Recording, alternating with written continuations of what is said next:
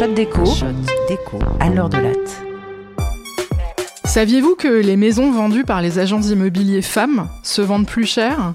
Les avocates trichent moins avec l'éthique que les avocats et que les patients traités par les femmes médecins ont une probabilité plus faible de mourir ou de retourner à l'hôpital? Si, si, c'est documenté. Et pourquoi ça? Ah, on est plus brillante de base, non? Oui, bien sûr, on est toutes d'accord là-dessus, mais en fait non, c'est pas ça. C'est juste que pour y arriver, nous les meufs, on bosse plus. Parce qu'on nous pardonne moins nos erreurs que les mecs, parce qu'on nous fait moins confiance, on bosse, on bosse, on s'améliore et on sort des trucs en moyenne mieux qu'eux. Comment je sais ça? C'est un article d'Erin Engel, une jeune professeure d'économie à l'université anglaise de Liverpool, qui permet de mieux comprendre la réalité du milieu professionnel pour les femmes. Elle a étudié les processus d'évaluation dans sa profession, qui est aussi la mienne, la recherche académique. Très bon terrain d'étude où les processus d'évaluation sont standardisés, les mêmes partout dans le monde, assez transparents et on peut récupérer plein de données pour les analyser. Erin Engel a étudié de près la publication de 10 000 articles dans des revues académiques d'économie, en divisant son échantillon entre des articles écrits seulement par des femmes et des articles écrits seulement par des hommes. Grâce à un logiciel de texte statistique, elle applique des critères standards de clarté rédactionnelle et elle observe un truc dingue, les articles des femmes sont mieux écrits et plus clairs que ceux des hommes. Pourquoi? La recherche d'Erin Engel est brillante parce qu'elle démontre que les femmes le font en réaction. En fait, elles écrivent mieux pour compenser des critères éditoriaux plus exigeants au cours du processus de publication dans les revues académiques. Au fait, ça marche comme ça. Vous soumettez votre article à une revue académique, celui-ci est rejeté la plupart du temps, mais quand il ne l'est pas, on vous envoie plusieurs rapports décortiquant votre méthodologie de fond en comble, et on vous demande une batterie de nouveaux tests, nouveaux échantillons, nouvelles hypothèses. Ça représente en gros deux mois de boulot en général.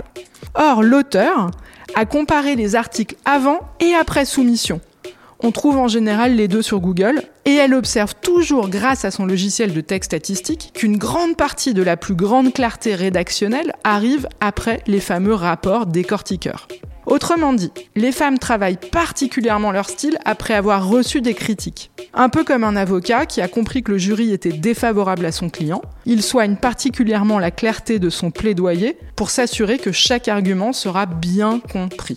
Pourquoi Parce que les femmes sont de fait plus soumises aux critiques. Si on compare les articles de femmes et d'hommes avec la même expérience académique, on observe des preuves de discrimination dans plus de 60% des cas.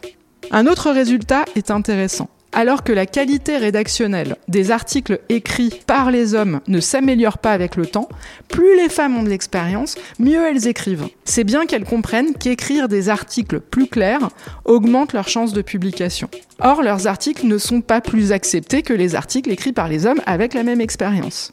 Au final, les femmes écrivent mieux que si elles n'étaient pas soumises à des critères de sélection plus durs. Tant mieux, me direz-vous. On a raison d'être plus exigeante, car on obtient des papiers mieux écrits. C'est même un constat qu'on peut faire dans plusieurs professions, comme je l'ai dit au début.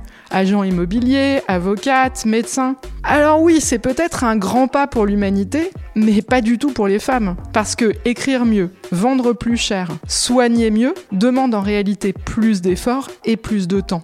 Les chiffres montrent que les femmes académiques publient moins que les hommes, que les agents immobiliers femmes vendent moins de maisons et les médecins femmes reçoivent moins de clients. Tout ça à temps de travail égal. Eh les meufs, on se serait pas encore fait avoir là? Trop bonne, euh, trop...